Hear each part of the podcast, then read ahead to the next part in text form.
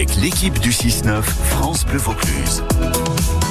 Une belle idée qu'on voulait vous faire découvrir dans Naturellement Vaucluse. On va s'intéresser à, un projet de verger partagé à Bolène. Maya, j'espère qu'on a notre invité. C'est en cours. On me fait signe du côté de la technique. Oui, non, oui, non, oui, non, oui, non.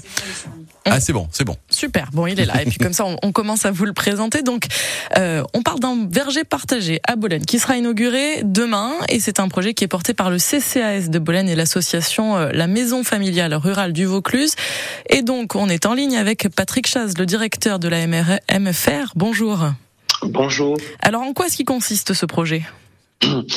Alors, la maison familiale, donc c'est un centre de formation euh, à gouvernance associative, et dans son projet associatif, il y a un axe sur euh, l'investissement dans le développement territorial.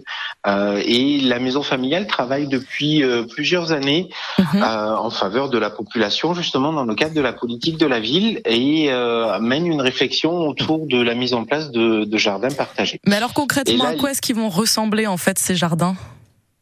Alors l'idée, c'était d'aménager une parcelle de 1000 mètres carrés dans les jardins familiaux du CCAS de Bolène. Oui. euh, qui soit euh, véritablement un point de rassemblement euh, ouvert à tous les habitants de Bolène, dont notamment les habitants des quartiers prioritaires qui n'ont pas toujours accès à la terre.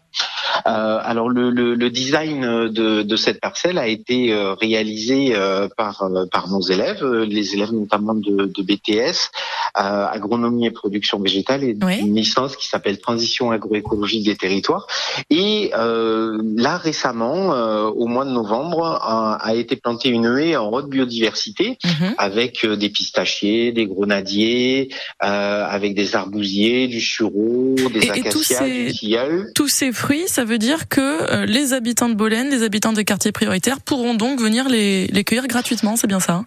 Exactement, euh, sur des, des temps d'animation qu'on aura prévus euh, à, à partir de 2024. Mhm. Euh, donc là, je vous décrivais la partie de la haie, mais il y a aussi un verger piéton qui a été mis en place avec euh, pommiers, pêchers, poiriers, abricotiers, pruniers, euh, cognaciers, un atelier fruits rouges, euh, évidemment, Mhm. et puis une zone de, de vignes de table.